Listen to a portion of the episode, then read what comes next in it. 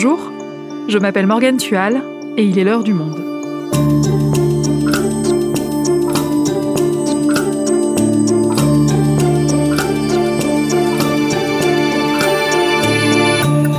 Aujourd'hui, à l'occasion du Festival international des séries de Cannes qui ouvre ses portes ce vendredi 8 octobre, on va prendre un moment pour analyser l'énorme succès des séries françaises. Longtemps considérées comme nulles en série, comment la France s'est-elle mise à produire des séries de grande qualité? Comment a-t-elle conquis l'international? Et ses œuvres risquent-elles d'y perdre leur âme?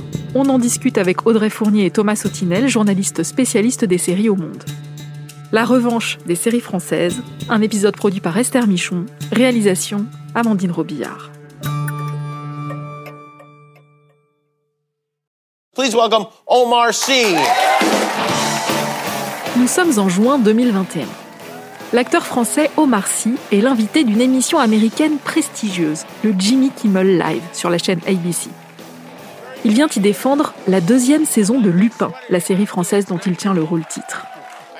Première remarque de l'animateur, les Américains ne regardent pas de séries françaises alors que les Français, eux, regardent des séries américaines. When I think about it, we don't watch many French shows. I can't think of any French shows that we watch other than yours here.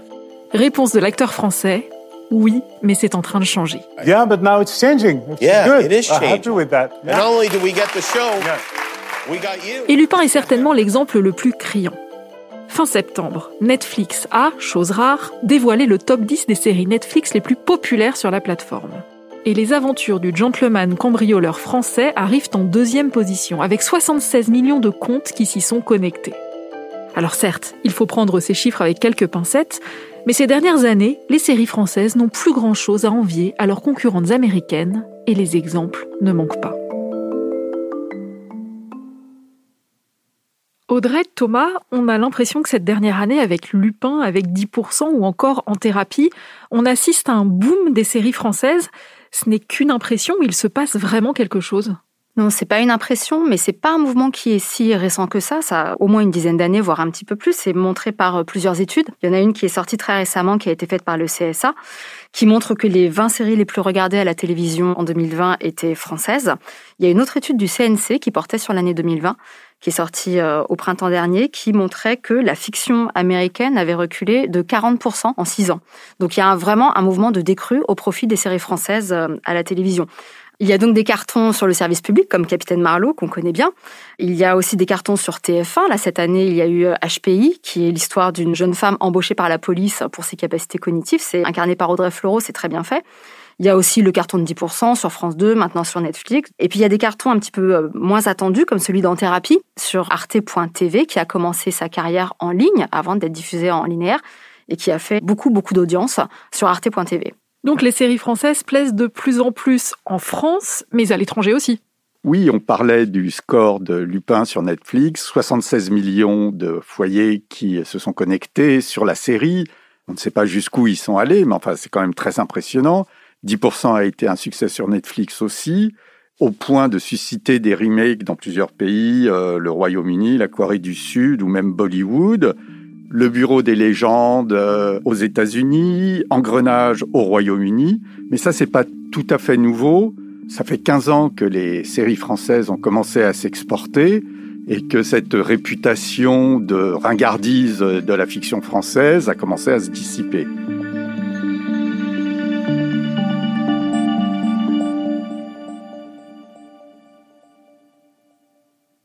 Justement, cette mauvaise réputation selon laquelle les Français ne seraient pas capables de faire de bonnes séries, d'où elle vient? Bah, Je crois qu'elle vient surtout de France, du regard qu'on jetait sur les séries françaises en les comparant aux séries américaines ou éventuellement britanniques. Il y a eu de la fiction du temps de l'ORTF, du monopole du service public, des séries de prestige, des séries de distraction comme Thierry Lafronde.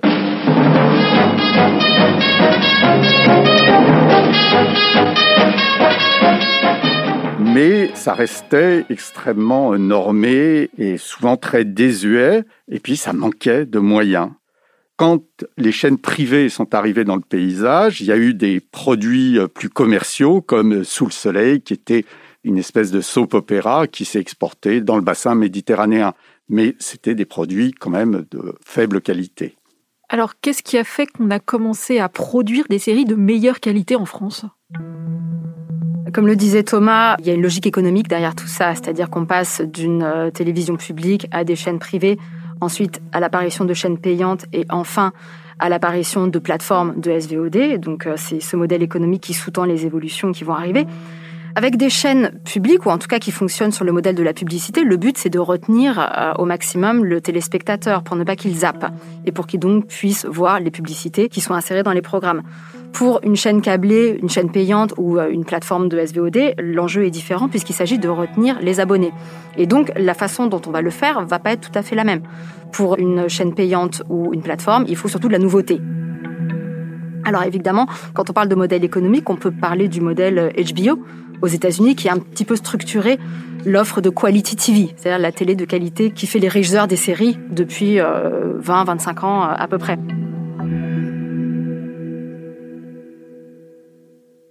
Alors concrètement, qu'est-ce qu'elle a changé cette chaîne HBO Alors HBO, c'est Home Box Office, donc c'est une chaîne câblée américaine qui est née en 1972 qui a euh, donc la particularité d'être une chaîne payante, donc c'est-à-dire qui est un peu débarrassée des contraintes de la censure, ce qui aux États-Unis est quand même pas une mince affaire, donc avec un petit peu plus de liberté artistique dans sa production de fiction.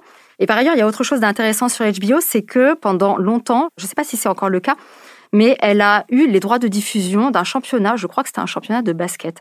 Et donc, elle a un public noir américain qui est très friand de ce type de compétition. Et donc, dans son offre de fiction, il faut s'adapter à ça.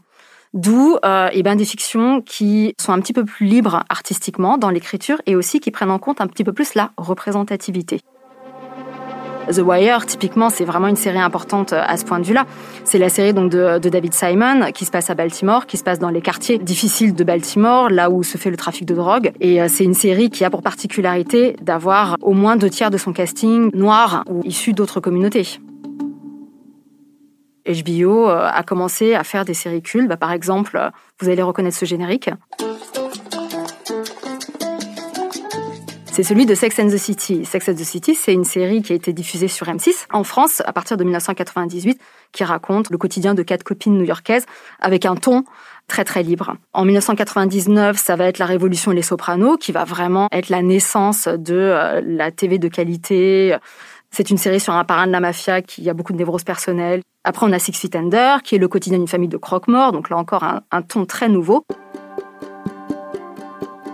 Donc HBO va inventer une façon de faire des séries qui va pas forcément euh, entraîner beaucoup beaucoup d'audience. Ça reste une chaîne câblée, une chaîne payante, donc avec un nombre de téléspectateurs relativement restreint. Mais en tout cas, la façon de faire des séries à la HBO va avoir énormément d'influence depuis une vingtaine d'années.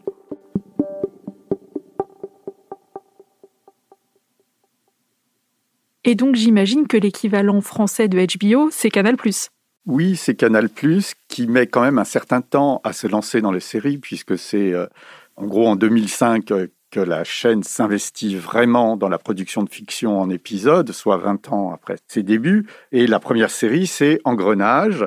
Commandant Berthaud, commissaire Beckrich. Commissaire Vous n'êtes pas censé être en congé de maternité, vous? Je crois qu'on est trop con pour résoudre l'enquête, c'est ça? Il connaît pas le boulot de PJ, il a jamais été sur le terrain. Là, il se retrouve nez à avec un mec découpé en morceaux, tu vois, c'est tout drôle. Engrenage montre le quotidien de policiers et de magistrats autour du bâtiment du Palais de justice de Paris, sans rien cacher, des problèmes de corruption, de conflits d'intérêts, de brutalité, bref, une série réaliste qui est aux antipodes des séries traditionnelles françaises. La série fonctionne dès sa première saison et encourage Canal à se lancer dans d'autres productions, donc il y aura Reporter, il y aura Mafiosa, qui est euh, une série sur un gang corse. Ça y est, on s'est lancé jusqu'aux grandes séries euh, des, années 2010, comme Le Bureau des légendes. Dans la foulée, d'autres se lancent, comme Arte, qui en 2011 propose sa première série française, qui est Xanadu, située dans le milieu du cinéma X. Et puis, arrive un autre bouleversement majeur qui est l'arrivée des plateformes en France, à commencer par Netflix, qui va bouleverser complètement l'économie des séries. Alors comment est-ce que ces plateformes vont justement permettre de faire rayonner les séries françaises à l'étranger? Les plateformes modifient complètement la circulation des œuvres. surtout si on se base sur la structure de Netflix qui a des unités de production soit régionales, soit nationales, qui sont appelées à produire dans leur pays pour pouvoir augmenter le nombre d'abonnés. Le but initial de ces séries espagnoles, françaises, coréennes ou indiennes, c'est que des Espagnols, des Français, des Coréens, des Indiens s'abonnent à Netflix. Mais très vite, Netflix s'aperçoit que certaines séries sont des succès sans qu'on sache exactement comment ça se passe. Mais le premier exemple, ça a été La Casa des Papel. Ensuite arrive Lupin et aujourd'hui c'est Squid Game, une série coréenne. Donc on ne part plus du schéma hollywoodien classique où tout part des États-Unis vers le reste du monde, mais où il y a une circulation de pays en pays, où des gens reprennent l'habitude de regarder des choses en VO, sous-titrées, et de découvrir d'autres cultures. Et cette circulation des séries, ça provoque l'apparition d'un nouveau modèle euh, à la fois euh, de production et économique où des producteurs de toutes les régions du monde produisent aussi bien pour leur propre public que dans l'idée que ça peut devenir un succès mondial.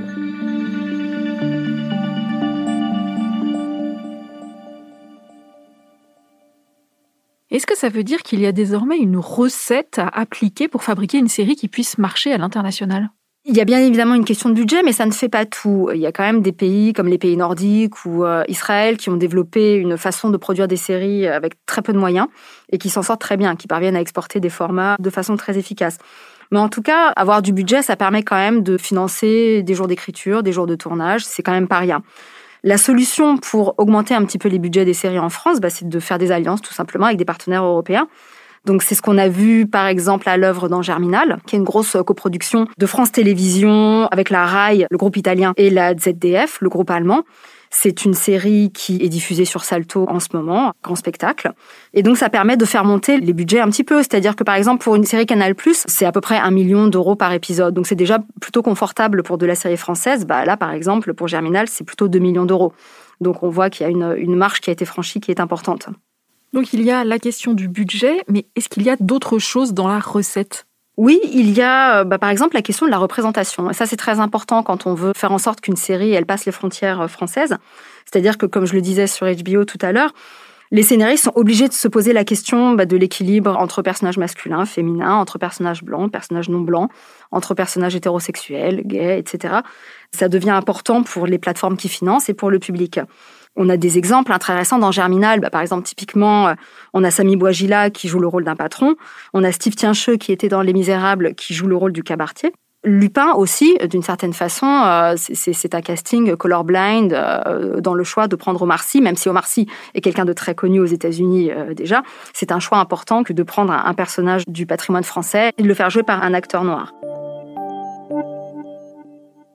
La recette, elle s'appuyait aussi souvent sur la notion de IP, intellectual property, qui est très forte à, Hollywood et dans la production en général, qui est d'une marque, d'un personnage, une série d'histoires qui est reconnue. C'est le cas de Lupin en France. Ça peut être aussi des figures de fiction euh, moins identifiées, comme des vampires. C'est comme ça que quand on raconte la Révolution sur Netflix, la Révolution française, eh ben, on raconte aussi une histoire de vampires. Puis il y a aussi des succès internationaux qui échappent aux recettes et qui euh, prennent tout le monde par surprise. Vous avez des exemples? Par exemple, moi je pense à 10%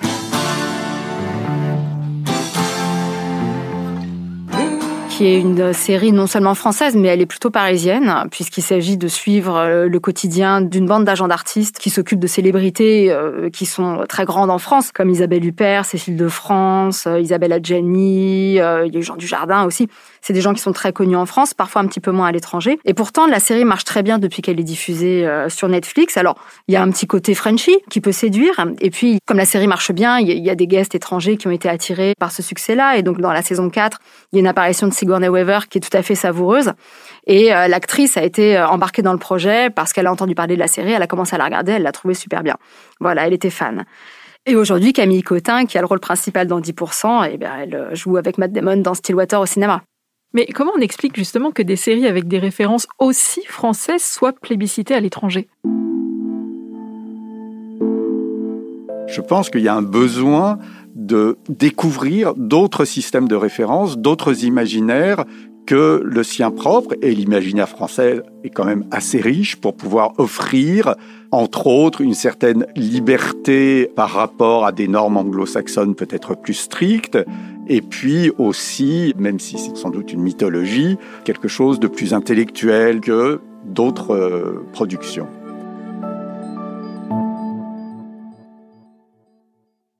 C'est ça qui fait la spécificité, la force et l'attrait des séries françaises? Dans 10% par exemple, il y a quelque chose d'assez sexy, un peu libertin par rapport euh, au système euh, hollywoodien qui est beaucoup plus euh, massif, où les personnages s'autorisent des écarts qui entraîneraient des sanctions immédiates dans une série américaine. Il y a cette liberté-là. Et puis, un autre succès qui est un succès de niche, certes aux États-Unis, mais le Bureau des légendes. Alors là, c'est plus euh, l'admiration devant une structure de récit extrêmement complexe, un grand soin, une grande attention euh, apportée aux détails, un refus du spectaculaire qui euh, attire une certaine fraction du public. Est-ce qu'on ne risque pas parfois de tomber un peu dans les clichés français pour plaire à l'international? Là, tu parlais par exemple du côté libertin de 10%. C'est pas un risque ça? C'est un risque, mais il me semble que dans les séries françaises produites pour les plateformes, les créateurs essayent de s'en méfier. On voit bien que George Kay, qui est le créateur euh, britannique au centre de Lupin, il veut présenter une image de la France qui ne soit pas seulement celle des clichés, qui soit pas seulement la Tour Eiffel et la place Vendôme, mais qui soit aussi les cités euh, de la périphérie parisienne, euh, voire la campagne normande. Et paradoxalement, les clichés, ce sont plutôt les séries américaines comme Emily in Paris qui les véhiculent. Effectivement, du côté des plateformes, il y a une volonté de représenter une France de façon un petit peu différente, une France un peu plus périphérique, un peu plus réaliste.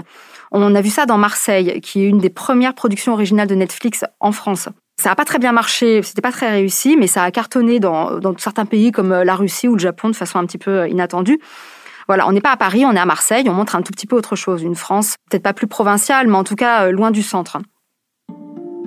Dans Mixed aussi, qui est une série assez intéressante qui a été euh, produite par Amazon Prime Video, qui se passe dans les années 60 et qui raconte euh, l'ouverture à la mixité d'un grand lycée de province, on retrouve un peu cet effort de montrer une France différente.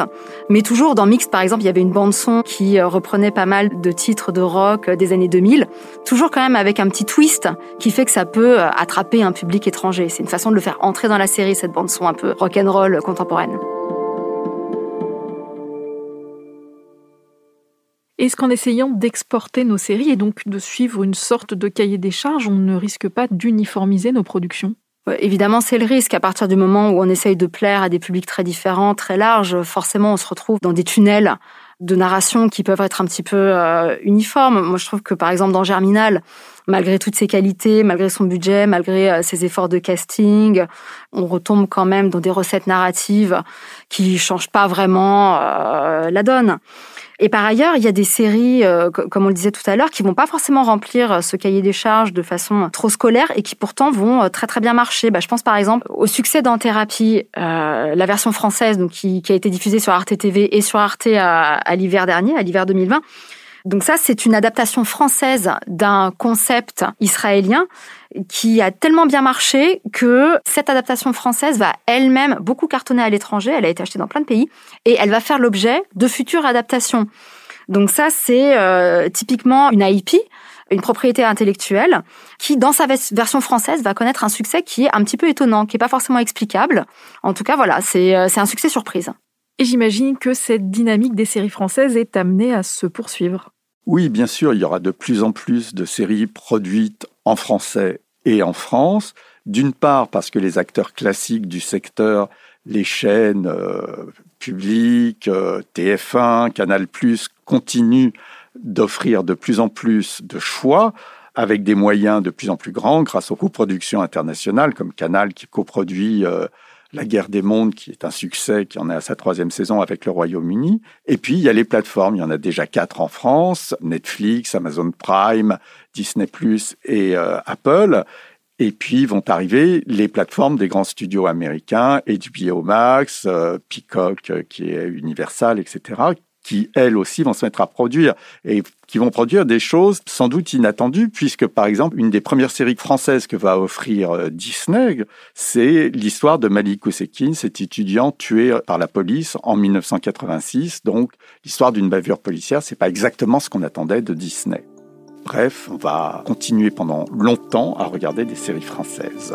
Merci Thomas, merci Audrey. Merci. C'était un plaisir.